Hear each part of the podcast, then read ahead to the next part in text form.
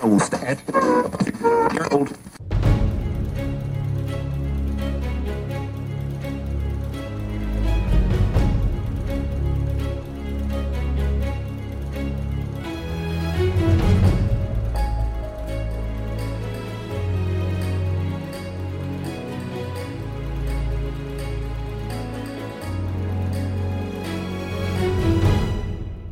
Salut à tous et bienvenue sur Radio Taverne, le canal des bardes. Aujourd'hui, je suis avec Damien Coltis. Salut Damien. Salut. Alors, 18 ans de jeu de rôle pro, Mm. avec 9 ans euh, chez euh, Black Book Edition, puis euh, Cassius Belli aussi. En fait, c'était tout possédé par Black Book, évidemment, Casus. Mm. On peut vraiment parler d'une carrière hein, avec autant de temps euh, dans ce milieu-là. Et puis maintenant, du coup, un projet perso. C'est ça. On peut suivre avec du coup des vidéos sur YouTube et sur Twitch Ouais, et exactement. soutenir tout ça grâce à ton Tipeee. Ouais, tout à fait.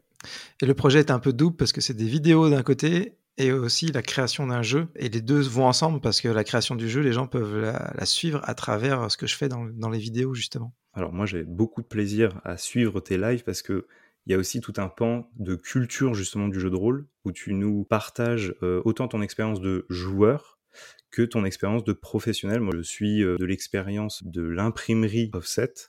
Et euh, j'ai une agence de communication. Donc euh, voilà, ça c'est le, le côté euh, en- en- dans la vraie vie, comme, comme Ouais. tu aimes bien le dire parfois. Et, euh, et en fait, bah, forcément, j'ai pas pu rater ton live sur tous les métiers de l'édition que j'ai trouvé vraiment passionnant, ce, ce côté de passer derrière le rideau. C'est un peu ce qu'on cherche justement à faire avec Radio Taverne. Donc j'ai envie de te demander aujourd'hui qui est Damien Coltis? Eh ben, c'est une vieille personne, d'une quarantaine d'années, euh, qui se croit toujours euh, trentenaire. euh. Ce qui est bien, c'est que j'ai jamais perdu la passion, quoi. Mais bon, dans ce milieu-là, euh, c'est vrai que c'est un peu une constante. On le retrouve quand même chez un peu tout le monde, chez les éditeurs, etc. Mais on peut toujours avoir des doutes des fois en, en vieillissant, que de perdre un peu l'influx, quoi, le karma. Mais pas du tout. Donc j'ai toujours bien la passion malgré cette longue carrière de 18 ans à Black Book. Et aujourd'hui, je suis dans une étape un peu euh, différente, euh, qu'une étape où je me recentre sur mes envies. Alors ça durera le temps que ça pourra durer. Mais l'idée, c'est de pouvoir être totalement indépendant. C'est vrai que euh, je suis associé à Black Book, donc du coup, j'avais mon mot à dire. J'étais partie prenante vraiment de chaque truc. Donc je peux pas dire que c'était difficile de ce point de vue-là. Je me sentais quand même relativement indépendant. Mais en fait, c'était pas moi le, le boss, donc c'était pas moi qui avait le final cut, c'était pas moi qui voilà. Et donc de pouvoir euh, revenir à un truc où je peux faire vraiment ce que je veux, ça me fait vraiment beaucoup de bien. C'est vraiment ce dont j'avais envie parce que j'ai ça m'a passionné tout ce que j'ai fait à Black Book, vraiment euh, du, du marketing. Enfin, j'ai fait quasiment tous les métiers. Tout m'a passionné finalement, alors que c'était pas gagné au départ. Mais du coup, en faisant tous ces métiers différents parce que c'était nécessaire pour la société, pour qu'elle se développe, ben en fait, moi, j'ai jamais pu me concentrer sur des choses qui, que j'avais vraiment envie de faire et qui me plaisaient, notamment le développement d'un jeu. Et aussi dans les vidéos, finalement, les vidéos, on a toujours cherché des axes, des choses, euh, euh, à part les let's play, dont le format me plaisait beaucoup, que j'aimerais bien continuer, mais c'est un peu compliqué à mettre en place. C'est vrai que les vidéos, moi, j'avais des envies en vidéo qui n'étaient pas les mêmes, quoi qui correspondaient pas forcément aux besoins de Black Book ou de la Casus TV et du coup qui était super sympa à faire. Hein, je regrette pas du tout, j'ai beaucoup aimé ça. Mais pouvoir me dire là, j'ai un temps pendant un an, deux ans euh, peut-être où je peux me consacrer vraiment à ce que j'ai envie de faire, c'est quand même euh, c'est quand même vraiment chouette. Alors évidemment tout ça n'est possible que si les gens ils typent et ils me soutiennent parce qu'en fait euh, on vit pas d'amour et d'eau fraîche. Pas que. Donc euh, non, pas que. Non, enfin voilà, le, la vie de tous les jours, quoi. Bien sûr, on vit d'amour et d'eau fraîche. Je le souhaite à tout le monde de- d'avoir de, d'eau fraîche maintenant. C'est, c'est un luxe, c'est plus comme avant. Ça c'est devient. rendu. Et puis l'amour, ça a toujours été un peu plus compliqué que ça n'y paraît. Donc euh, je souhaite à tout le monde. Mais voilà, il- en fait, si les gens me soutiennent avec les types, je vais pouvoir rester indépendant. Sinon, je vais devoir euh, trouver d'autres solutions de, de financement. Et c'est sûr que je vais y perdre dans la démarche, quoi, parce qu'à un moment, je serai obligé de me tourner vers les professionnels pour vivre. Mais, euh, mais pour le moment, ça, ça démarre très bien. Le type il démarre très bien. Euh, mais la question, c'est jusqu'où ça va monter, parce qu'en fait, même si euh, là, ça, se passe suffisamment bien pour qu'on ait passé déjà le cap où je vais dire, bah voilà, c'est sûr. Là, pendant un ou deux ans, je vais continuer ces vidéos. Il y aura au moins deux vidéos par, par semaine. Ça, c'est acquis. Mais par contre, mon indépendance, elle, elle euh, ma réelle indépendance, elle sera obtenue bah, quand on commencera à atteindre les 1005, les 1500 mmh. euros, quoi, grosso modo. mais avant, c'est pas tout à fait le cas. Alors, il y a un peu de temps. Pour le moment, je suis totalement indépendant. le moment où je le serai plus, de toute façon, je le ferai en, totale transparence. Mais voilà, c'est partie aussi des enjeux. C'est des enjeux un peu plus compliqués à, à faire comprendre aux gens, quoique, parce que en fait, c'est une, c'est très hardcore ce que je fais, quoi, je trouve. Euh, c'est-à-dire euh, que ce soit l'envers du décor dont tu parlais, mais aussi le, la façon à décortiquer un jeu pendant quatre émissions d'une heure. Enfin, quand on y réfléchit deux secondes, c'est hardcore, quoi. euh, donc voilà, donc je me dis qu'un public hardcore peut comprendre ça, le, côté un peu compliqué de l'indépendance et tout. Après, ce qu'ils seront assez nombreux et qu'ils ont les, ils sont capables en fait de donner quelques euros par mois, ça c'est autre chose. J'ai envie de dire, une part de la mission de Radio Taverne, c'est de permettre aux gens d'acquérir ce qu'il faut pour apprécier justement le travail que tu fais. Euh, personnellement, j'en ai beaucoup parlé autour de moi lorsque j'ai regardé le live sur Midnight, la mmh première partie. Ça m'a ramené, je sais plus, environ 7 euh, ans en arrière. Ça faisait longtemps, très longtemps, que j'avais pas vécu une expérience d'immersion à travers du coup la narration de quelqu'un, euh, de son expérience. ça m'a ramené vers les, les, deux frères de nos cousins belges du coin du Dévin. Euh, qui parlent comme ça de leurs expériences de jeu. Euh, et je mmh. me souviens très bien encore aujourd'hui de certaines parties qui racontent juste. Ils racontent des, des, des anecdotes. Et c'était juste passionnant. Et j'avais pas retrouvé ça depuis très longtemps.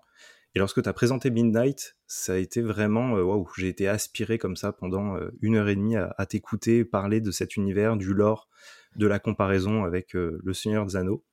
C'était vraiment passionnant. Donc voilà, j'ai envie de dire, le but justement euh, de, Radio Taverne, c'est de permettre aux gens de pouvoir apprécier le travail que euh, des gens comme toi font autour du jeu de rôle et de déployer tout cet univers-là. Après, je dis que c'est hyper hardcore. C'est vrai que ça peut rebuter peut-être des gens. Je dis que c'est hyper hardcore parce que d'un certain point de vue, je trouve ça hyper hardcore. Mais en vrai, je me rends compte en fait, alors ça c'est pas du tout parce que je cherche à le faire, mais j'ai eu suffisamment de retours sur mes 18 ans de carrière, là, notamment quand je fais des vidéos, pour me rendre compte qu'en fait, euh, ce que les gens apprécient, c'est qu'il y a un côté accessible a priori quand euh, j'explique les choses. Donc oui, c'est hyper hardcore, ma, ma démarche est hyper hardcore, mais a priori mes vidéos sont pas aussi hardcore que ça à écouter quoi.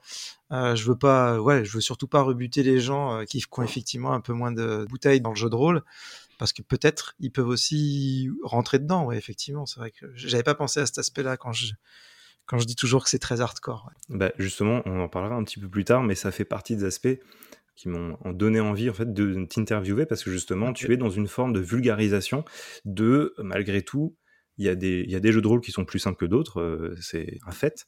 Mais mmh. du coup, tu arrives à vulgariser justement des monolithes, on peut les appeler comme ça. euh, D'ailleurs, j'ai envie de te dire, euh, est-ce que tu peux nous parler un petit peu de justement comment tu as découvert le jeu de rôle euh, la première fois, quoi, tu vois? Ouais. Alors, ce qui est toujours un petit peu embêtant avec moi, c'est que là, il y a eu une première fois, mais j'étais tellement petit que je me souviens juste que j'avais joué un nain et que c'était pour euh, l'œil noir, parce que je me souviens de l'écran avec une espèce de d'œil noir hyper euh, hypnotisant là. Donc je sais que j'ai fait ça et qu'en fait c'est ma première vraie partie de jeu de rôle. Mais ni les gens qui étaient autour de la table, ni moi, on se souvient vraiment de ce qui s'est passé. Ils étaient plus âgés que moi, évidemment, parce qu'ils ils m'ont fait jouer. Mais moi, j'étais à la quatrième roue du carreur, j'étais vraiment plus jeune. Donc. Euh... C'était un very bad trip, en fait. je pourrais jamais savoir quelle était l'aventure, un truc comme ça, personne s'en souvient. Je... Et, et, même quand je dis que j'ai joué un nain, je suis sûr d'avoir joué un nain. Mais en fait, je. Non, je suis pas sûr. Je sais pas comment dire. S'il faut, non. quelque part, euh, ça se trouve, ça se trouve, j'ai joué autre chose, mais j'ai cru que j'ai gardé le souvenir que j'ai joué un. Alors après, par contre, ma première euh, vraie partie entre guillemets, où là, j'ai vraiment compris. Enfin, toi, j'ai été vraiment tilté tout de suite et euh, j'ai adoré. C'est mon frère qui m'a fait jouer une partie de Hawkmoon, un scénario. Alors, je crois que j'avais retrouvé. Alors, je vais me tromper, mais je crois que c'est un scénario de Tristan de Casus et ou de Tatou, je sais plus. Bon, bref. Et, euh, et donc, c'était mon frère. Ouais, c'est bon. Oui, j'ai noté quelque part. C'est dommage. je, je, sais pas pourquoi j'ai oublié ça, mais j'ai pas une mémoire euh, de, ce genre de trucs. C'est des choses que je peux oublier facilement, euh, malheureusement. Et du coup, cette partie-là, je m'en souviens bien. Mon frère a trois ans de plus que moi. Il jouait avec ses copains et il m'avait invité à venir à, à jouer avec eux, à découvrir. Mon frère m'a souvent fait découvrir des trucs qui, qui m'ont plu pour le reste de ma vie. euh, donc il m'a fait découvrir le dessin, il m'a fait découvrir euh, le, le basket, bref. Euh, et du coup, euh, il m'a fait découvrir le jeu de rôle. Et euh, vraiment, je me souviens super bien de cette partie. Je me souviens du scénar comme si c'était hier. J'ai refait jouer ce scénario-là par la suite à plein de gens et encore récemment à ma filleule qui est toute jeune et qui, qui s'est mise au jeu de rôle. Donc, une transmission. ouais. Donc, je, voilà, j'ai un fort souvenir. Ce que je me souviens vraiment, c'est que, bon, ce que décrivent beaucoup de gens, mais c'est vrai que le loisir, il peut être parfois un peu intimidant, etc. Mais quand on joue une première fois, en fait, tout est très instinctif. On n'a pas besoin de connaître le jeu de rôle pour jouer au jeu de rôle. C'est que dès qu'on est autour de la table, ça se fait très naturellement. Et ça, c'est ça, c'est hyper agréable. Et non seulement ça se fait hyper rapidement, mais en fait, on sent qu'il y a une sorte de porte sur un univers imaginaire illimité qui s'ouvre. Et ce moment-là, il est quand même assez magique. En fait, moi, je garde vraiment un souvenir assez, euh, assez puissant de ce truc-là. Quoi. C'est tout d'un coup de se dire, waouh, mais en fait, on peut tout faire, quoi. C'est, euh, c'est incroyable. Et, euh, et j'aime bien faire partager ce moment-là, quoi, aux gens, faire découvrir à des nouvelles personnes, parce que c'est vrai que c'est un moment génial. Et ce qui est vraiment marrant, c'est que autant c'est difficile de dire aux gens au début, ouais, viens, on fait une partie de jeu de rôle, ouais, ça dure euh, 3-4 heures. Alors ah, maintenant, heureusement, on s'est rendu compte qu'on pouvait jouer en une heure, donc on va dire une heure au lieu de dire 3-4 heures, parce que c'est intimidant. Mais en fait, dès que les gens ils sont à la table, dès qu'ils se sont mis à jouer, là, au bout de 20 minutes, ils savent déjà qu'ils n'ont pas envie de s'arrêter au bout d'une heure. Mmh parce que parce qu'en fait c'est, c'est génial le temps passe hyper vite c'est on n'a pas du tout conscience qu'il se passe 4 heures quoi ça passe ouais ça passe très très vite mais tant qu'on s'est pas retrouvé autour de la table on n'a pas de ça parce que c'est une activité qui qui a pas trop de qui a je sais pas comment dire je pense qu'elle est un petit peu euh... ouais c'est une activité qui est un peu à part quoi mmh. tant qu'on découvre pas elle a peu, elle a peu de tangibilité en fait. Ouais, c'est ça, c'est que le sport, on comprend tout de suite, ça a à voir avec ce qu'on fait physiquement dans la vie, etc. Donc on comprend, euh, mais le jeu de rôle, je sais pas, on a dû, bien sûr qu'il y a des gens qui ont joué au jeu de rôle en fait euh, bien avant euh, l'invention de Donjons et Dragons, mais en fait, il a quand même fallu inventer Donjons et Dragons et, et, populariser un jeu de société comme ça pour que vraiment les gens se mettent à faire ça et à partager ça les uns avec les autres, quoi. Euh, et du coup. Euh, c'est quand même assez étonnant. Alors que c'est une activité qui n'a pas besoin, on n'a pas besoin de dés, on n'a pas besoin de jeux, on n'a pas, on pourrait faire ça. Voilà, les hommes préhistoriques pouvaient faire du jeu de rôle, quoi. Euh, et c'est quand même assez étonnant qu'il ait fallu autant de temps pour que cette activité-là, elle, elle s'incarne, euh, voilà, à travers des jeux, etc. Mm. Et je sais pas quelle en est la raison, quoi. Ce serait bien que des chercheurs étudient ça, parce que je pense qu'il y a, il y a quand même une explication. Quoi. On va peut-être lancer cette recherche. Ouais, bah ouais, ce serait bien. Du coup, bah, on en parlait euh, juste avant, euh, 18 ans donc euh, de, de, carrière dans le jeu de rôle. Comme tu l'as dit, et j'ai trouvé ça intéressant, tu as précisé que c'était une passion et que cette passion t'avait pas quitté. Euh, D'abord, qu'est-ce qui t'a amené en fait à travailler dans le jeu de rôle, à le professionnaliser, mmh. et ensuite, euh, comment aujourd'hui cette passion réussit à cohabiter avec le travail? Parce qu'on sait que parfois travailler dans un domaine qui nous a passionnés, ça peut aussi nous en dégoûter. A priori, toi, c'est pas le cas. Et ouais. euh, franchement, je m'en réjouis. ça, ça, aurait pu. Hein. Ça aurait pu. Euh, alors, comment j'ai commencé? J'ai commencé. J'aime énormément le jeu de rôle. Hein. Donc, euh, mm. Quand moi, quand un de mes jeux, il est, dans, il est numéro 20 dans mon top, ça veut pas dire qu'il est pas bien du tout. quoi. Ça veut dire qu'il est excellent, mais c'est juste que je, il y en a beaucoup. Eu la chance ouais, il y en a beaucoup. J'ai eu la chance d'en lire et d'en pratiquer beaucoup. Donc, voilà. Mais j'ai un jeu de rôle un peu fétiche qui s'appelle Earthdown. Et qui euh, c'est mon jeu fétiche parce que c'est vraiment le jeu avec lequel j'ai on a beaucoup joué avec mes amis, on joue toujours en fait. Donc c'est mon jeu fétiche. Et ce jeu-là, à, l'époque de quand j'étais au quand j'étais à la fac et qu'on on jouait pas mal avec les copains, ce jeu-là était mort dans une première incarnation et était ressuscité chez un éditeur, mais un éditeur amateur euh, qui s'appelait Living Room Games. Et du coup, les, la qualité des, des, nouveaux ouvrages était vraiment pas au rendez-vous, et notamment euh, les illustrations étaient vraiment calamiteuses. À tel point qu'à un moment, euh, je me suis dit, quitte à ce qu'il y ait des illustrations moches, autant que ce soit les miennes. Enfin, je me disais ça avec mes copains.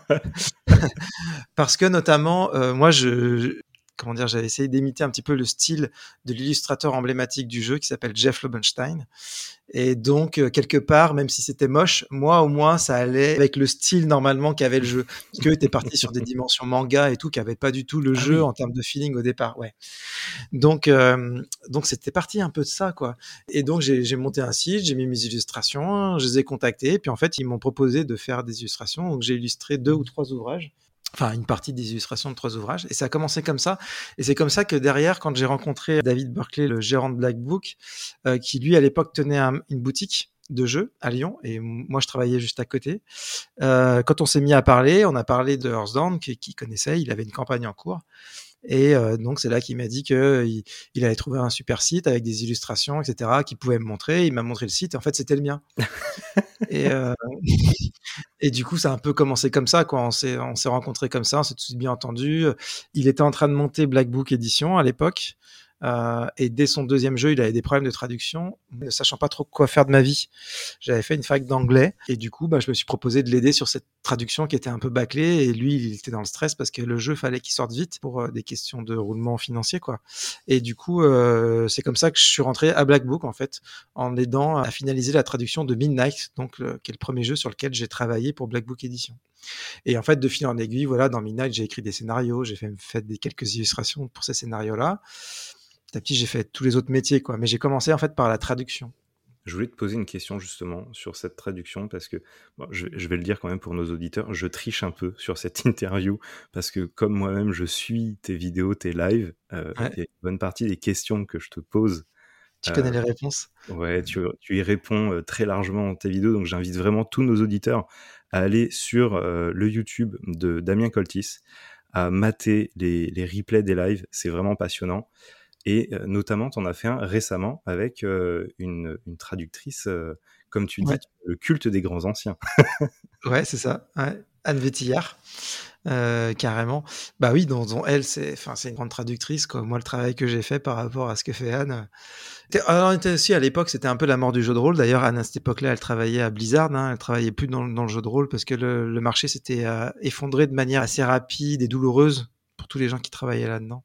Donc nous, c'est à ce moment-là qu'on est arrivé. C'est l'époque euh, que moi j'appelle euh, l'époque du jeu de rôle est mort, début des années 2000, parce que tout le monde disait ça, quoi. Enfin, Croc avait dit ça, que le jeu de rôle était mort. Enfin, je sais pas si c'est vraiment ça qu'il avait voulu dire, mais mais il avait prononcé la phrase ça, parce qu'il est toujours un peu provocateur, etc. Et du coup, c'est vrai que c'était resté. Et euh, mais c'était un petit peu ça l'ambiance de l'époque, donc il fallait se démerder avec ce qu'on avait, quoi. Et donc, euh, donc ce que Black Book avait à ce moment-là, c'était moi. Je n'étais pas un très grand traducteur, mais par contre, j'étais sérieux, quoi, et, euh, et, très motivé. Donc ça avait aidé un petit peu le lancement de, de l'aventure, quoi. Mm. Mais mm, la traduction, en fait, on se rend compte en creusant dans le jeu de rôle, qu'elle a une place dans le jeu de rôle, dans le marché du jeu de rôle vraiment importante. Oui, ouais, tout à fait. C'est une grosse partie du marché en fait. C'est-à-dire qu'il y a euh, en, France, on a quand même beaucoup de créations. Enfin, on est, je pense, le pays du monde qui a le plus de créations après les États-Unis. Euh, et mais par contre, on, garde quand même une grosse partie de traduction quand on est très friand des, jeux. Euh, des autres pays évidemment américains parce que ça c'est historique mais euh, pas que parce qu'il y a des jeux euh, des jeux suédois des jeux espagnols des, jeux italiens qui, qui, marchent aussi en France donc euh, on a un marché très très riche quoi en fait c'est quand même une des particularités j'ai l'impression du marché français du livre en général hein. je je sais pas s'il y a d'autres pays du monde qui ont une telle en fait qualité de richesse et un tel niveau en fait d'éducation en face hein. parce que l'un va avec l'autre hein, c'est pas un hasard Mmh. Euh, je suis pas sûr qu'il y a beaucoup de pays, euh, même en Europe, euh, qui ont droit à un marché de cette qualité-là, quoi. C'est-à-dire vraiment une grande, grande richesse. Une grande ouverture culturelle.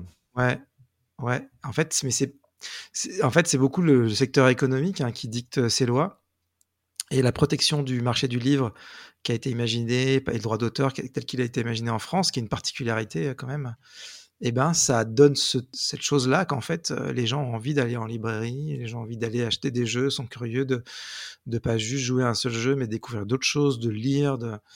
Et, euh, et ça, c'est assez génial. Hein.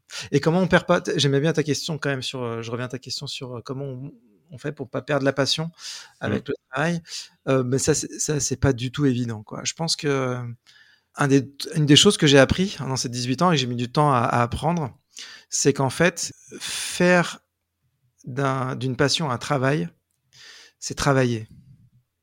D'accord? Ouais. Et qu'au bout du compte, ce qu'il faut se rendre compte, c'est que c'est un travail. Et, euh, et un travail, par essence, c'est des compromis. Il n'y a pas de travail sans compromis. Ça, j'ai du mal à le comprendre, moi. Je voulais justement être dans ma passion parce que j'aimais pas faire des compromis. Hmm. Euh, je voulais euh, vivre euh, comme un enfant, quoi, et, euh, et, faire que ce que je veux, et, et, voilà, quoi, comme on a tous un peu envie de cette envie-là, je pense. Et euh, mais en fait, même quand on travaille dans sa passion, c'est un travail. Et le moment où on arrive à faire le lien entre le, le, plaisir du travail, parce que le plaisir du travail, c'est trouver une place dans la société, c'est euh, être rémunéré pour un travail, c'est enfin il y a plein de choses qui vont avec, qui sont des choses très conscientes, des choses plus inconscientes, mais qui sont importantes, je pense, euh, dans l'équilibre d'une vie.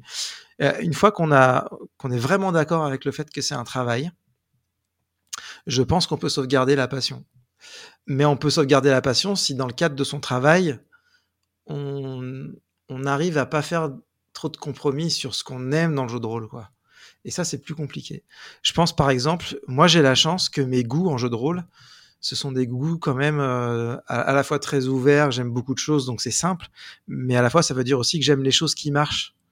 Euh, les, les, jeux que je préfère, c'est les gros jeux, c'est les gros jeux qui marchent. Donc en fait, c'est plus facile pour moi d'allier ma passion avec le travail parce que l'économie euh, pour les gros jeux va permettre que je puisse en vivre. Mmh. Mais quand on est fan euh, hardcore de, de jeux hyper indépendants, de jeux OSR, et je connais plein de gens qui sont super et qui travaillent super bien dans ces secteurs-là, et ben pour eux euh, c'est quand même plus compliqué parce que euh, les jeux c'est des ventes euh, plus modestes et du coup on peut pas en vivre comme ça. Voilà.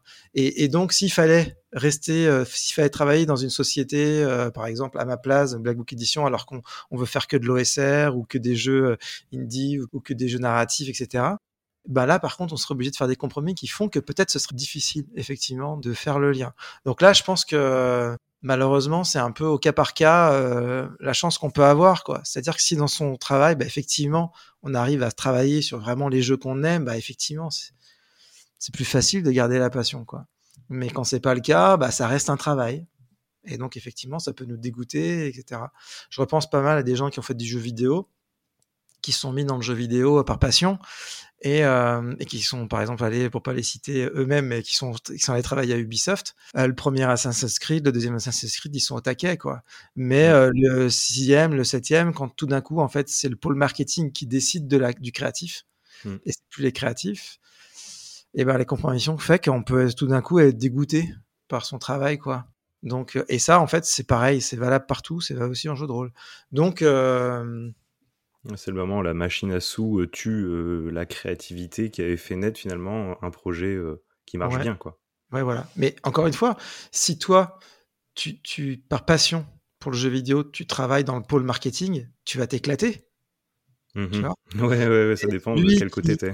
mais celui qui travaillait plus sur certains aspects euh, le travail de game design ou de narrative design ou, ou, ou, ou, certains côtés, je sais pas, même dans la programmation, etc., qui étaient en lien avec le créatif. Tout d'un coup, ça devient une grosse machine, t'es plus en lien avec le créatif. Bref, il peut y avoir plein de situations comme ça qui font que bah, certains vont en souffrir, d'autres non.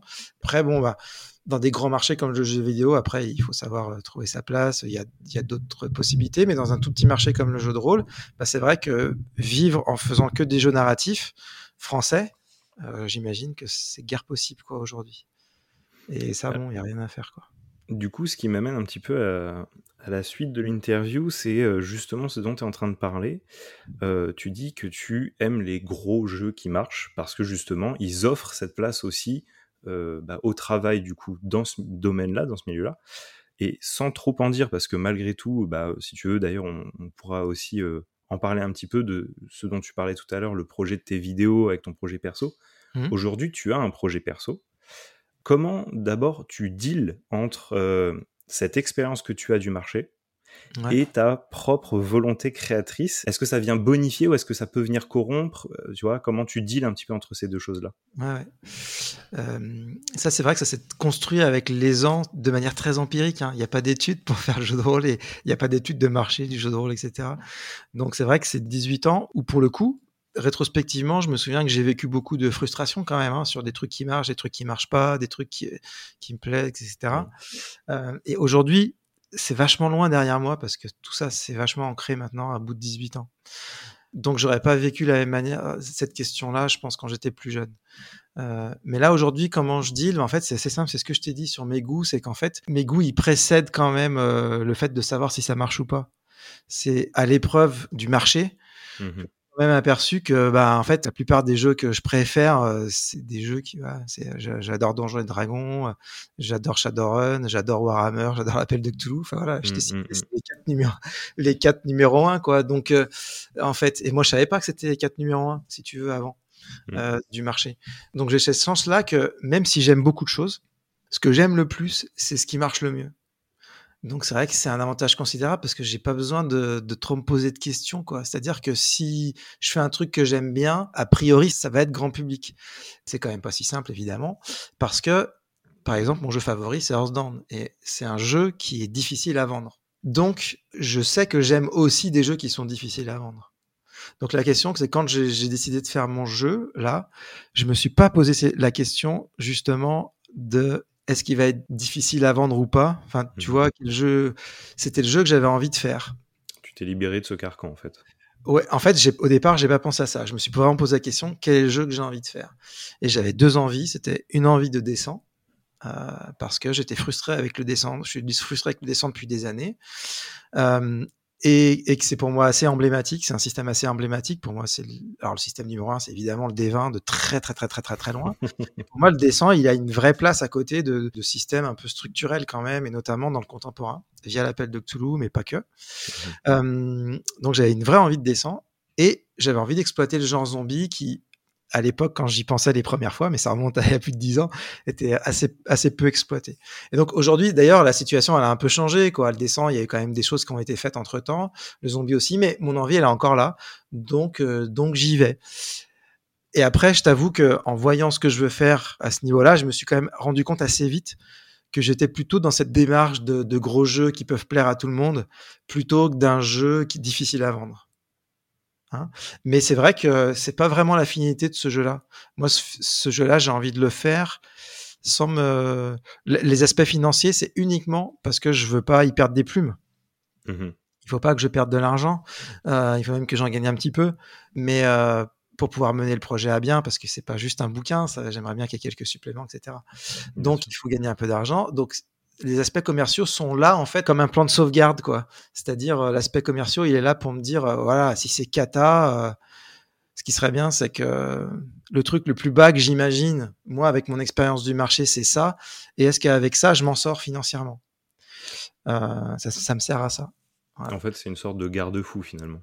Exactement, ouais. C'est un garde-fou en me disant des fois certains choix, je me dis ah ouais mais encore une fois, c'est que j'ai la chance que mon choix commercial, il va avec mon choix premier, qui est mon choix de goût. C'est quand j'ai eu envie de faire zombie, j'ai eu envie de développer un univers. Mais j'ai aussi eu envie, ah non, mais j'ai envie que les gens ils puissent faire le zombie qu'ils veulent avec et que ce soit très varié. Et pourtant, j'ai envie d'un univers. Donc ça, c'est une envie, quoi. Mais en fait, ça correspond totalement à quelque chose sur le marché. C'est que si je fais un univers spécifique, bah, il y a que les gens qui vont être intéressés par l'univers spécifique qui vont me suivre. Mais si, si, les gens peuvent aussi dépasser ce cadre et exploiter tout le genre, ça va pouvoir rassembler plus de personnes, quoi. au départ, c'est pas un choix commercial. Et moi, c'est ça que j'aime bien dans le jeu de rôle, c'est que euh, y, a plein de choses que j'aime avant que ce soit la bonne solution commercialement parlant pour, euh, enfin, bonne solution commercialement parlant. C'est difficile de devenir riche dans le jeu de rôle, hein, je rassure tout le monde. Mais euh, il y a quand même des choses qui fonctionnent mieux que d'autres, quoi. Et, et cette chance-là, c'est à chaque fois de, de pour moi, c'est plus simple parce que mon choix premier, il valide déjà des choses commerciales, quoi. Donc, euh, c'est un petit peu comme quelqu'un qui se lance dans la musique et en fait, euh, sa, sa, musique, lui, il l'a pas choisi, la musique qu'il aimait au départ, quoi. Mais c'est une musique très populaire, bah pour lui, ça va être plus simple, quoi, de trouver le public. Mmh. Mais en fait, il a pas choisi au départ. Et quelqu'un qui, et peut-être qu'il a un copain à qui il a fait de la musique depuis le début, qui, qui est même meilleur que lui, qui fait des trucs super, mais c'est des trucs vachement moins accessibles. Et du coup, ben, pour lui, ce sera plus compliqué, malheureusement, parce que ses goûts sont différents, quoi. Mais ça veut pas dire que c'est mieux ou que c'est moins bien, quoi. Moi, ce que je vais proposer, c'est pas un grand jeu qui va révolutionner le jeu de rôle, quoi. Voilà. Mais potentiellement, je, ça pourrait plaire à quand même pas mal de gens. Du coup, est-ce qu'avec cette démarche, tu nous disais justement, il y avait un peu les grosses machines et les indés. Mmh. tu te situes plutôt où du coup avec cette démarche-là? Bah, moi, avec mon jeu, je, pense que je me situe quand même un, peu plus en direction des gros jeux, mais déjà, c'est impossible d'atteindre les niveaux des gros jeux, hein, parce que en fait, ils ont une histoire qui fait que c'est aussi l'histoire qui leur permet d'avoir donc, donc déjà, c'est impossible de rivaliser avec eux. En plus, ça voudrait dire qu'il faudrait faire un aussi bon jeu, ce dont je suis pas sûr d'être capable de, même si je vais faire le maximum possible. Mais disons que la, la direction, c'est quand même plus celle-là que du jeu indé, ouais, effectivement. Mais cela dit, quand je me retourne un petit peu sur euh, ce que j'ai fait, ma personnalité, c'est ma personnalité, c'est de mélanger ce côté très ouvert à tout le monde et très hardcore. Tiens, on en parlait juste avant. Donc, je pense qu'il y a des gens qui vont trouver très hardcore euh, et très indé des choses que je vais proposer dans le jeu, quoi. Mm. Et du coup, ça pourra peut-être leur plaire. Mais en fait, ce sera aussi par petites touches entre guillemets, enfin, qui fait que euh, le jeu au départ, c'est un jeu un peu lambda, qui va permettre de faire plein de trucs, qui va pouvoir rassembler plein de gens, quoi. Mais euh, je pense que l'intérêt de ma démarche, je me suis beaucoup posé des questions justement quand qu'est-ce que je vais faire, donc qui je suis, voilà, j'ai fait 20 ans de carrière et tout, c'est enfin voilà. Et c'est vrai que je me suis rendu compte que je suis toujours dans la contradiction. C'est mmh comment allier le le très populaire au mon goût pour des choses très populaires dans le jeu de rôle, hein, avec des choses très indées, quoi. Parce que j'adore, euh, j'adore les idées euh, qui sont remontées de, de, tous les mouvements indés, quoi. C'est vraiment, ça me passionne, quoi comment on fait pour marier ça? Enfin, je suis toujours dans ces contradictions-là, quoi. Et du coup, euh, je me suis dit que de toute façon, mon jeu, il va, il va être plein de contradictions comme ça, et que la solution, ça va être euh, ma capacité à allier ces aspects-là en mmh, fait. Mmh, mmh. Et soit j'y arrive, et je pense que les jeux, les gens vont, vont bien aimer le jeu pour ça, parce qu'il sera un peu particulier dans ce sens-là. Soit j'y arrive pas. Ça, euh, pour le moment, c'est un peu difficile. Les playtests, quand ils commenceront, je pense que justement, ça, je vais être hyper stressé pour les, par les playtests parce que. C'est là que tu vas avoir le plus gros nombre de retours. Ouais, j'ai une grande conscience que je suis toujours en train de ménager la chèvre et le chou et qu'à la fin, j'arrive vraiment à faire euh, 100% bien ni l'un ni l'autre. Mais peut-être que l'intérêt du jeu réside là-dedans aussi, donc on verra. Donc, quelque part, tu deviens un alchimiste du jeu de rôle. ouais, c'est ça, c'est un travail chic. Surtout que c'est assez empirique, tout ça. Il y a, y a vachement de. On a encore du chemin à faire, quoi, pour. Euh, en termes de game design et tout ça, euh, de d'école, d'études. Euh, je pense dans le jeu vidéo, ils sont, ils sont vraiment. ils sont un cran au-dessus. Mais c'est pas le même jeu aussi non plus, quoi. Et la dimension, la dimension d'auteur, je pense, dans le jeu de rôle, elle est très présente, quoi. Parce que même si c'est difficile de faire un jeu de rôle, c'est encore possible pour une personne d'écrire un jeu de rôle et du coup d'avoir une vraie vision d'auteur. Un jeu vidéo, ça devient compliqué, quoi. Il faut vraiment des équipes. Euh, mmh. euh, c'est encore, c'est possible de faire des jeux simples, donc ça existe des jeux encore, des jeux vidéo d'auteur, voilà. Mais mmh, mmh, euh, mais c'est vrai que le marché du jeu vidéo, le gros du gros marché, c'est plus possible. Alors dans le jeu de rôle, c'est pas le cas, quoi. C'est on est encore dans du travail d'auteur. On est plutôt sur le marché du livre. Mmh. En fait, euh, c'est là qu'on voit les correspondances avec le livre, qu'entretient le jeu de rôle avec le livre, alors que c'est un jeu. Euh, euh, voilà. Mais du coup, alors sans trop en dire, parce que pour expliquer un petit peu aux auditeurs, tu as, comme tu l'expliquais au début, un une sorte de business plan autour de euh, la construction justement euh, de ce projet euh, zombie. Donc comme le titre l'indique, on comprend que c'est un space opéra, n'est-ce pas? Et du non, coup,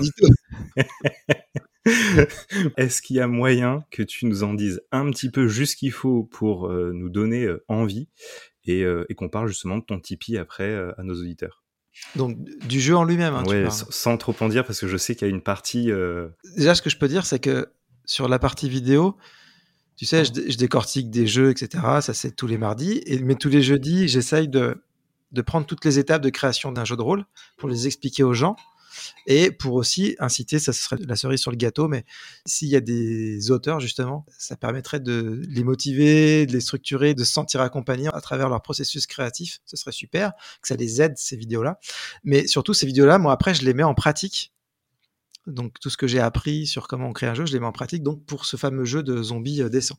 Donc j'étale, enfin ça prend du temps, donc ça, feuilletonne en fait euh, la création du jeu à travers euh, toutes ces vidéos aussi. C'est pour ça que j'essaie de pas trop en dire parce que je laisse ça aussi pour des questions futures et puis j'essaie les étapes elles sont réfléchies, qu'est-ce qu'on à quoi on réfléchit en premier, direction éditoriale, etc. Mais grosso modo, je disais donc le jeu de zombies, son intérêt, c'est donc que c'est un jeu pour émuler le genre zombie, quel qu'il soit. c'est-à-dire à la fois des zombies très standards de maintenant, c'est-à-dire ces zombies de Walking Dead, on va dire. Donc une approche un petit peu bac à sable, c'est-à-dire on est là, on a des persos, il faut juste survivre, il y a des zombies autour, et puis il faut survivre malgré les zombies et malgré les autres êtres humains qui sont aussi en mode survie, et du coup, euh, il n'y a pas d'entraide. Euh, donc ce format-là, je dirais, c'est le format un petit peu générique, général, mais j'ai envie que ça s'étende sur du zombie mutant, euh, du zombie radioactif, du zombie qui vient de l'espace, qu'on puisse faire tout ça. Donc l'idée, c'est du coup que ce soit très très générique en fait, parce que ce qui y a de bien, c'est que le genre zombie, il est très, euh, il est très archétypal d'un certain point de vue. Hein. Euh, il y a un moment, il y a un outbreak, euh, donc il y a une invasion zombie, quelle qu'en soit la raison, que ce soit un virus, que ce soit un truc qui vient de l'espace, et donc il y a la confrontation du monde tel qu'on le connaît avec l'invasion. Et puis après, il y a le moment post-apocalyptique d'après l'invasion, comment on survit. Ça, c'est assez générique et, c'est ça qui permet de faire un seul jeu. C'est que c'est très générique, c'est très basique, mais après, tous les axes peuvent être développés indépendamment à l'intérieur de ce grand format. Quoi. ensuite, j'avais envie de faire du dessin. Et le dessin, je trouvais qu'il s'alliait très bien à ça parce que pour moi, le dessin, il incarne le contemporain. Dans le sens où comme c'est statistique, c'est sur 100, c'est quelque chose qu'on apprend en maths, c'est quelque chose qui nous donne un aspect moderne. On n'a pas envie de parler de statistiques, du genre de pourcentage, tu as combien de pourcents de chance quand on joue dans un jeu médiéval fantastique, mmh. parce que les gens ils savent pas forcément bien compter, etc. Ça, paraît un peu anachronique entre guillemets, ça n'existait pas les statistiques à ce moment-là sans doute. Enfin, euh, en fait ça existait, mais bref, c'était des connaissances qui n'étaient pas accessibles aux gens. Euh, Ouais. Et du coup, euh, du coup, il a ce petit côté euh, pour moi. Puis après, il y a le côté culturel. C'était le dessin de l'appel de mmh Cthulhu. Euh, qui, voilà. Donc, on est vraiment dans le contemporain. Donc, je crois que ça, se mariait bien avec. C'est pour ça que j'ai voulu faire ce dessin. Et moi, mon intérêt de ce dessin-là, c'est que, bien sûr, il va être très simple au démarrage. Parce que le dessin, dans son histoire, c'est un système très simpliste qui justement a, eu tendance à, permettre à plein de, gens de, jouer au jeu de rôle sans rentrer trop dans des jeux un peu plus complexes où, il y a un peu plus de choix tactiques.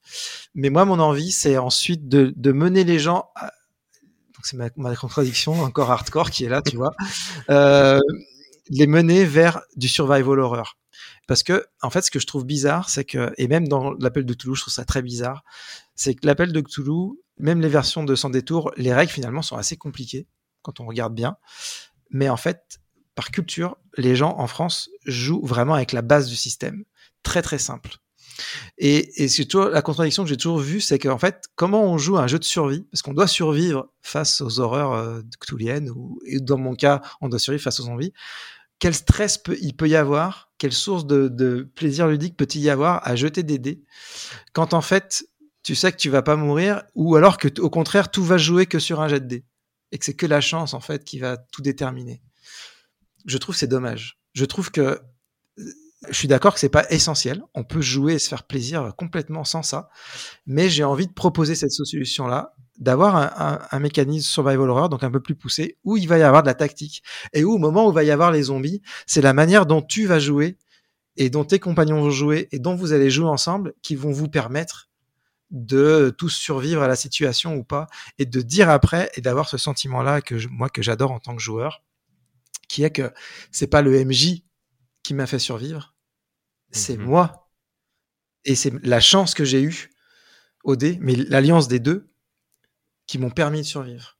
Et ça, je trouve que c'est, en termes d'immersion, c'est génial parce que ça laisse des souvenirs plus forts que si on se dit, ouais, mais en fait, voilà, forcément, les MJ. Ouais, T'as une vraie tension et que les règles presque ne laissent pas la euh, possibilité au MJ euh, d'être, euh, comme on entend parfois les MJ gentils que ce soit punitif et que voilà, c'est, comme ça, c'est la vie. Ah moi j'ai pas envie, j'ai pas envie que ce soit forcément punitif, parce que punitif, c'est le degré au-dessus, c'est que non seulement c'est comme je te décris, mais en plus c'est dur, tu vois.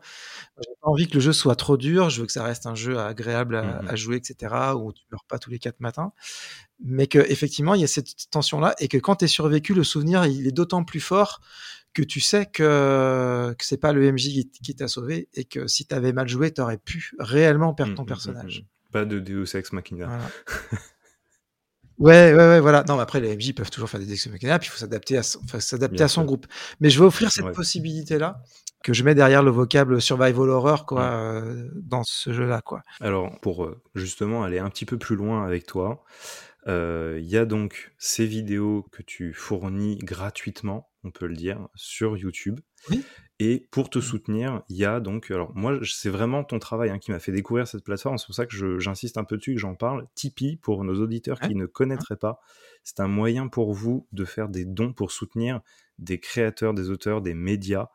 Et du coup, euh, en contrepartie, Damien vous invite à suivre un peu plus profondément l'aventure de la création du jeu Zombie. Et euh, comme tu nous le soulignais, euh, de, de, nous inviter dans le test et de te faire des retours tout à fait. sur toute cette aventure. Ouais.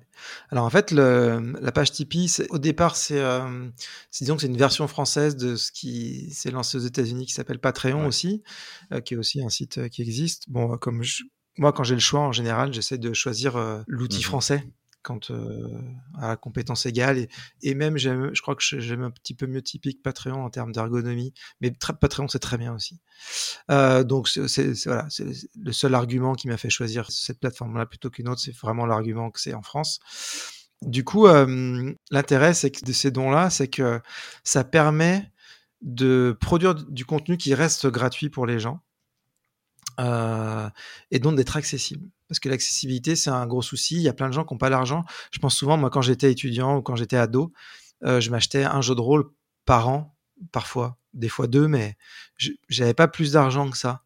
Euh, donc, euh, et donc, et supprimer l'accès à la connaissance, au développement, bah, c'est c'est empêcher les gens de se plonger dans un loisir qu'ils aiment bien et du coup dont ils vont se détourner parce qu'en fait ils sont limités par les moyens.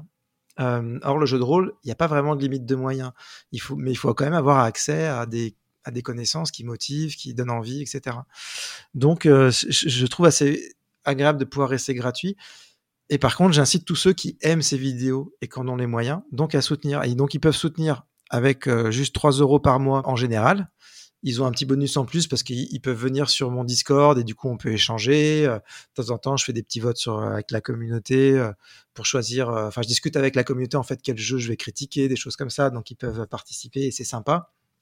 Mais évidemment, c'est assez symbolique. C'est surtout, voilà, l'idée, c'est vous aimez, vous savez que ça coûte de l'argent. Enfin voilà, quand je décortique un jeu, c'est des journées entières de travail en fait, de lecture, de travail, euh, avant de pouvoir faire mes vidéos quoi. Donc en fait euh, si à un moment j'ai plus de j'ai pas de rentrée d'argent je pourrais plus le faire. C'est c'est mmh. logique.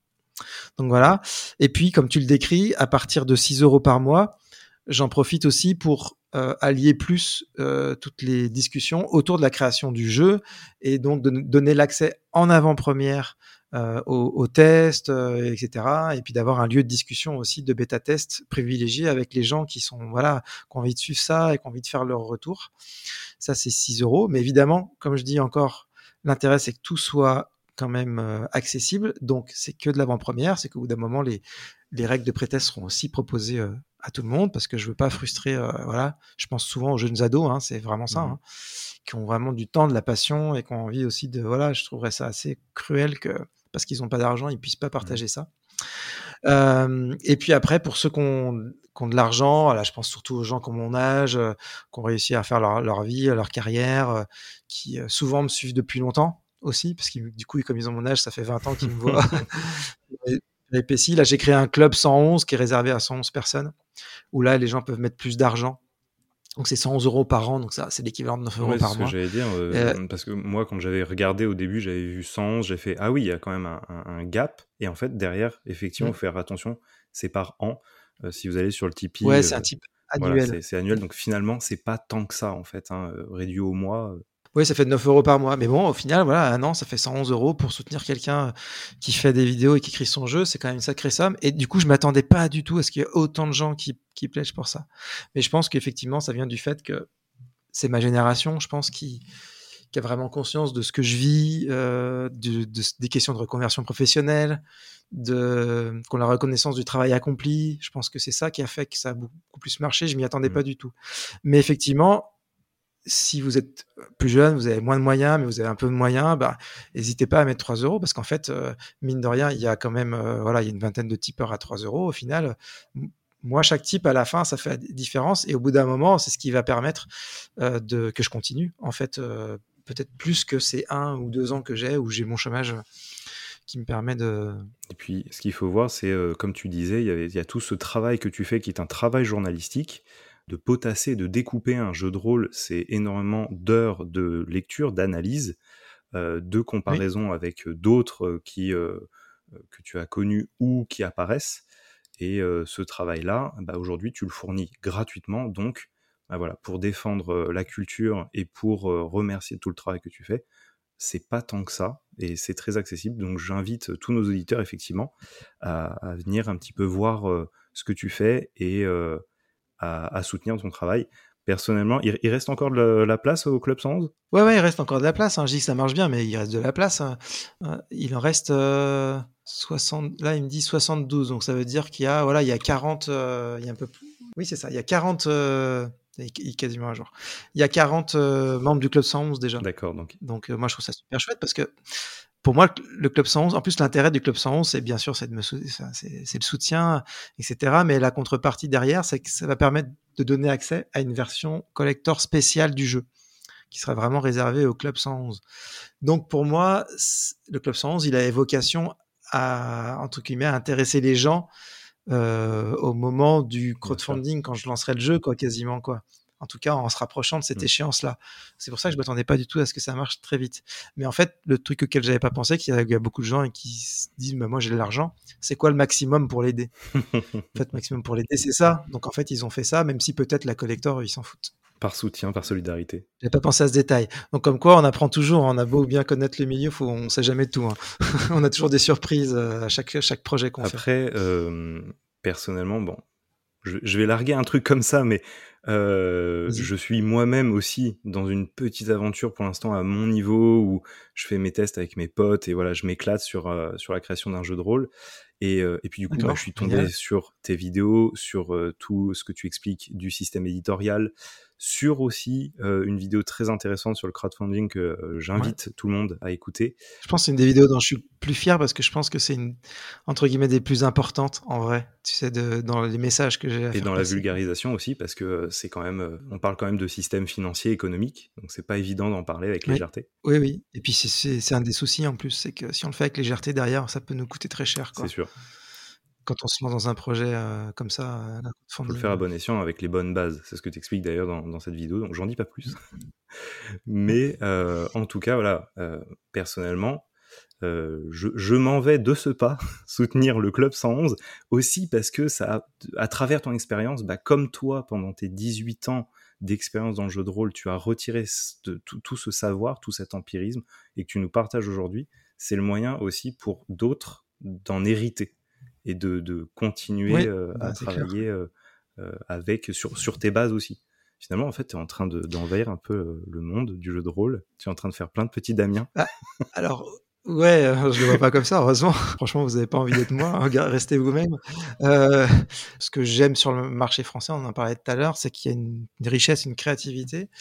Et du coup, cette envie que, m'a transmis Casus, elle, elle, est en moi. Donc, du coup, c'est vrai que vraiment, hein, à la fin de cette aventure-là, j'espère qu'il y en aura au moins une, mais j'espère qu'il y en aura une, deux ou trois, tu vois, personnes qui me diront, bah, en fait, regarde, j'ai fait mon jeu, euh, je t'ai suivi et tout, ça m'a motivé, j'ai fait mon jeu franchement, la plus belle récompense, ce sera celle-là.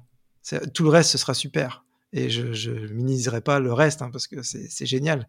Le soutien des gens, c'est formidable. Enfin, vraiment, c'est vraiment super. Mais ça, ce serait vraiment la cerise sur le gâteau, parce que quelque part, euh, je pourrais me dire euh, que j'ai fait ça aussi. Parce que quand on est éditeur, en fait, bien sûr, on est au service des, on est censé être au service des auteurs, quoi. Mais en fait, chacun profite là, c'est un contrat, quoi, entre les deux, quoi. L'éditeur profite de, de l'auteur, puis l'auteur est censé profiter de l'éditeur. Ça, ça dépend de comment c'est fait, mais bref. Normalement, c'est ça. Mais du coup, on fait pas tout ce qu'on peut pour motiver des nouveaux créateurs à venir, à rentrer sur le marché, etc. On est obligé d'attendre que le créateur par lui-même, il, il, ait appris par lui-même et qu'il ait développé des, des compétences qui lui permettent d'être édité. Là, c'est vraiment l'idée de se dire, bah, en donnant tout ça, si ça peut permettre justement à des autrices, des auteurs de d'apprendre par eux-mêmes pour qu'on puisse après ça puisse déboucher sur des projets euh, plus professionnels parce que la marche elle n'est pas évidente mmh. du tout quoi. En fait, il y a beaucoup de gens qui écrivent du jeu de rôle, énormément énormément parce que tout le monde est passionné, c'est génial, mais euh, développer ces ces capacités-là de, d'écriture, de structuration, de d'accessibilité. Ouais, voilà, c'est euh, quand même pas évident. Donc, euh, j'avoue que ça, ce serait.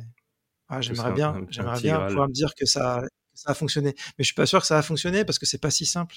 Il suffit pas d'avoir envie de transmettre pour que ça se transmette vraiment non plus, tu vois? Eh bien, euh, l'histoire nous le dira alors. Ouais, c'est ça. Alors, pour information pour nos auditeurs, en plus, si vous typez pendant un live, Damien le voit et il l'annonce. Donc voilà, ça sera une petite fierté. Euh.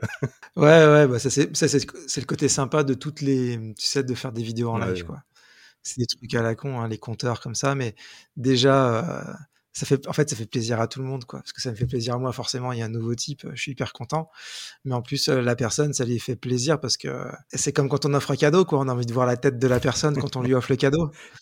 et en plus, tu remercies directement.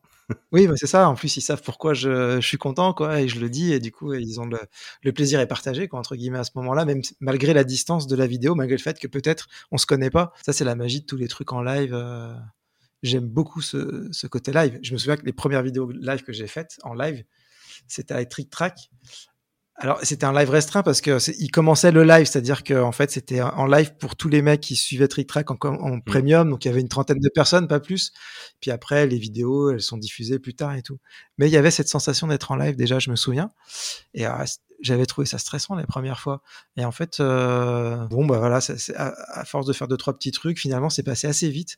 Et au contraire, maintenant, euh, je trouve ça vraiment euh, super, quoi, ce côté euh, live. Enfin, je comprends pourquoi mmh. ça marche sur Twitch à fond parce que il y a quand même une proximité qui est là, qu'on n'a pas avec un travail hyper léché où au départ on, a tous envie de faire un travail hyper léché. Au départ on se dit ouais faire une super vidéo super classe et tout etc et ça reste passionnant ça reste des trucs que j'aimerais bien faire tu vois. Mais euh, t'enlèves pas que le contact humain c'est la proximité quoi. Et du coup la spontanéité. il y a toujours une valeur à ça. Ouais. Et il y a toujours une valeur à ça. Et, quelque part c'est rassurant aussi quoi. Alors, Damien, comme je te l'ai expliqué, l'objectif de Radio Taverne, c'est de populariser le jeu de rôle dans cet aspect-là, euh, on essaye de faire en sorte qu'il y ait des gens qui découvrent le jeu de rôle et qui décident d'essayer. Donc, qu'est-ce que tu aurais à mmh. dire à quelqu'un qui hésite, justement, qui est un petit peu impressionné par le jeu de rôle et euh, qui, pourrait passer le pas? C'est toujours euh, difficile de comprendre parce qu'une appréhension, c'est par nature, c'est irrationnel. Mmh Donc, ça veut dire qu'il y a des, c'est des préjugés, sans doute, ou juste la peur de l'inconnu hein, qui intervient. Donc, dans les préjugés, euh, moi, effectivement, j'ai envie de les battre en brèche parce que les préjugés du jeu de rôle, c'est trop compliqué, ça prend trop de temps. Ils existent, ils ont une vraie raison d'exister. La vraie raison d'exister, c'est pas que c'est trop compliqué, que ça dure très longtemps. Parce qu'en fait, c'est très simple, ça peut être très simple le jeu de rôle et ça peut durer très peu de temps. Pendant 10 minutes, on peut faire du jeu de rôle, c'est pas le problème. Le préjugé naît du fait que, comme comme c'est génial le jeu de rôle, on a envie de jouer très longtemps. On a envie de développer euh, des règles de jeu, des mécaniques qui vont paraître complexes, mais parce que le jeu de rôle, c'est génial. Donc en fait, ces, préjugés-là sont vraiment des, mauvais préjugés, ont une vraie racine réelle, mais qui est mal identifiée en fait. Donc, ce que je vous invite à faire, c'est à, pouvoir faire une partie courte pour découvrir. Vous allez voir que au bout d'une demi-heure, même pas, hein, des fois c'est au bout de cinq minutes, des fois c'est au bout de deux minutes, être assis à la table, quand on voit comment ça se passe, tout c'est très intuitif. Il n'y a pas besoin de connaître le jeu de rôle pour jouer au jeu de rôle parce que tout est très intuitif. Et les règles de jeu, bah oui, effectivement, il faut que ce soit un jeu simple au départ parce que ça n'a aucun intérêt de jouer pour la première fois avec des règles très compliquées. L'intérêt vient quand on joue beaucoup de compliquer les règles. Donc c'est pas nécessaire au début. Donc jouez un jeu simple au départ et très vite vous allez vous dire ah ouais ok non j'ai pas envie d'être assis seulement une demi-heure je, le temps passe tellement vite qu'effectivement, j'ai déjà envie de jouer 4 heures et pas juste 2 heures, parce qu'à bout de 2 heures, j'aurais qu'une envie, c'est de rejouer, quoi. Donc, euh, faut voir ça comme ça. C'est-à-dire que ces, préjugés-là, faut les mettre de côté parce que, en fait, ils déforment un peu la perception que vous avez du jeu de rôle. Le jeu de rôle, on peut jouer de manière très courte. Il y a plein de gens qui jouent en soirée, en semaine, très régulièrement. Mais leur partie, en vrai, entre le moment où ils discutent entre copains, ils s'amusent, etc., la partie, elle dure, elle dure deux heures, quoi. Et deux heures aujourd'hui, c'est l'heure d'un gros jeu de société, donc les gens sont plus habitués à ce format-là. Mais même une heure, hum, moi j'ai fait plein, plein, plein de parties de découverte en 45 minutes. Et ça se passe très, très bien. Donc essayez de trouver surtout euh, à quelqu'un qui est prêt à vous faire découvrir en 45 minutes et vous comprendrez très vite que si ça vous plaît, ben oui, tout de suite 45 minutes ce sera pas assez, vous aurez pas assez de plaisir avec 45 minutes, vous aurez envie de plus longtemps. Et si ça vous plaît pas, bah voilà, ça peut pas plaire à tout le monde. et, et ben l'essai aura été fait. Ouais, exactement. Moi, vous saurez pourquoi euh, ça vous plaît pas quoi. Et euh, du coup, j'ai envie de te demander également, euh, en tant que barde moderne, c'est comme ça que j'aime bien appeler les, les auteurs et les, et, les maîtres de jeu, euh, quel conseil tu aurais à donner à un jeune maître de jeu justement qui, qui a envie de se lancer dans cette aventure-là? Bah franchement, qui se pose pas de questions quoi. Euh, rassembler les, les potes euh, autour d'une table, faut se lancer quoi. Le, le gros intérêt, je trouve super bien dans le jeu de rôle, peut-être par rapport à certaines appréhensions, c'est que si vous avez envie de vous, vous lancer comme meneuse ou meneur de jeu, le mieux c'est de faire ça avec vos amis et si possible que eux ne connaissent déjà pas le jeu de rôle, quoi. Parce que là, il n'y a pas de point de comparaison. Et le jeu de rôle, le concept du jeu de rôle est tellement fort quand on est autour d'une table et que ça se met en place et qu'on se rend compte qu'on peut faire n'importe quoi et que ça ouvre le champ du possible. Le concept est tellement fort que vous n'avez pas à vous soucier de vos qualités de, meneuse ou de, meneur de jeu. Parce qu'en fait, ça va être emporté par ça. Et du coup, vous aurez le temps après de, trouver votre façon de faire, de développer des techniques, de vous renseigner, d'améliorer les choses, etc.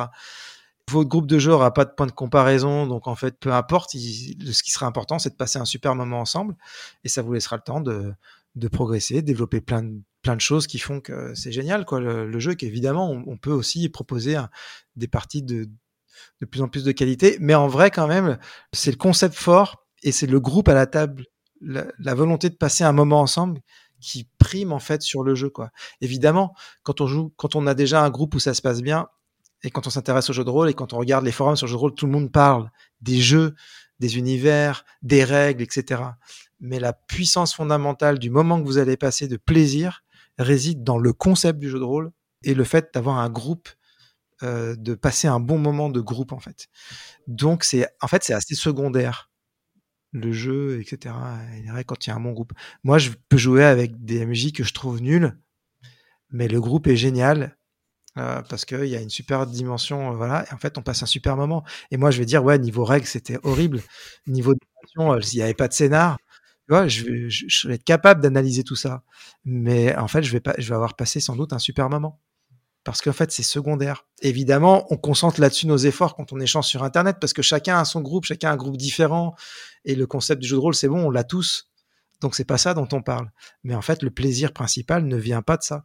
C'est le, c'est aussi la cerise sur le gâteau en fait. C'est quand on, quand en plus on arrive à développer ces univers, quand on arrive à développer l'immersion des mécaniques qui marchent bien entre nous, ça nous procure une joie supplémentaire. C'est une joie d'esthète un peu, qui est super agréable et c'est normal que les gens soient passionnés par ça. Mais en fait, quand on joue au jeu de rôle, le principal c'est pas ça. Le principal c'est d'être dans ce concept-là de narratif qui est incroyable et d'être avec des gens quoi, avec qui on passe un bon moment. C'est cette sale chimie-là qui produit l'essentiel du plaisir. La relation humaine, le secret du jeu de rôle. Ouais, non, mais c'est cette façon de mettre la relation humaine dans, dans l'imaginaire, quoi. C'est vraiment un truc. Euh, c'est presque magique, quoi. C'est clair, c'est exactement ça. Non, mais on fait pas que jouer à la magie finalement, on, on, on la vit. Ouais, ouais, c'est euh, ouais, c'est ça, une forme de magie, quoi. C'est la magie de l'imaginaire. Damien, on arrive au, bout de l'interview. Euh, juste avant, il y a euh, le passage de flambeau que j'ai instauré dans Radio Taverne. L'idée, c'est que tu nous donnes quelqu'un qui, selon toi, devrait passer derrière le micro. Alors, je suis accablé de noms. Il faut que j'en choisisse un. Tu, me laisses un peu de temps pour réfléchir. Hein. Sinon, il y a la solution du dé de sang.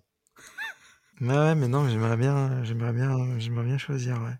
Parce que, tu vois, j'ai pas envie de faire du copinage, j'ai envie de faire de, vraiment choisir quelqu'un qui a. Je pense à quelqu'un, euh, je pense, qui mériterait être un peu plus connu et qui, c'est, qui est euh, l'auteur de, qui est l'auteur du, lore en fait du jeu, quoi. Et en fait, elle a un profil un peu comme moi, mais sauf que c'est pas, c'est pas connu des gens elle a fait beaucoup de choses. Voilà, elle, est hyper intéressante, elle mérite d'être plus connue, je pense. C'est vraiment la personne à laquelle je pense le plus. Parce que des gens qui ont mon profil dans le milieu, il n'y en a pas beaucoup. Soit c'est des gens qui sont déjà bien installés, bien connus, tu vois, Sébastien Sellerin, Stéphane Dehege, mon Krog évidemment.